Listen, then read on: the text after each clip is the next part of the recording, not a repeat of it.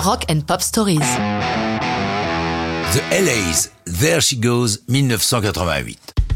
Contrairement à ce que leur nom pourrait laisser penser, les LA's ne sont pas originaires de Los Angeles et des rivages du Pacifique, mais de Liverpool et des berges de la rivière Mersey.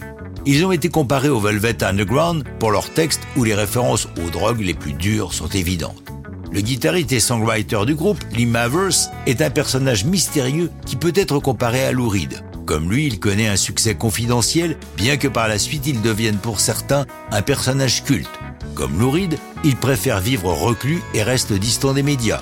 Il écrit de nombreuses chansons tournant autour des drogues, laissant imaginer un usage effréné de substances. Enfin, comme le leader du Velvet, il a eu une influence importante sur de nombreux musiciens, inversement proportionnelle au succès commercial de ses chansons. Sans oublier ses obsessions de perfectionniste, la légende qui court sur lui raconte que dans le studio vintage qu'ils utilisent, ils demandent que la poussière ne soit pas nettoyée pour garder des traces des 60s. Le premier single des LA's Way Out paraît en 87, mais bien que Morrissey, le leader des Smiths, chante les louanges de la chanson et du groupe dans le journal Melody Maker, les ventes ne suivent pas. Il faut attendre le single There She Goes pour qu'enfin le groupe connaisse un relatif succès.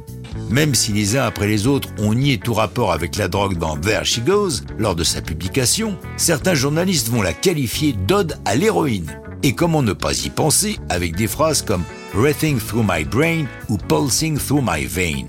De manière assez surprenante, There She Goes va paraître en single quatre fois. La première en 88, avec un succès réel mais limité, la chanson se classant 51e du 8 anglais. Elle ressort, remixée par Steve Lillywhite, en même temps que leur premier et unique album studio le 22 octobre 90. C'est l'année de son meilleur classement, 13e, faisant même une apparition dans les hits américains.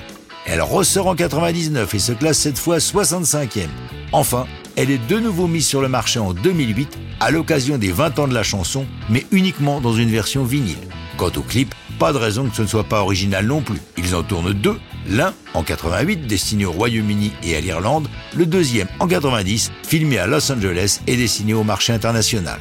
Par ailleurs, on notera qu'en 2018, la BBC produit une série télé intitulée There She Goes, utilisant un cover de la chanson des LS pour le générique.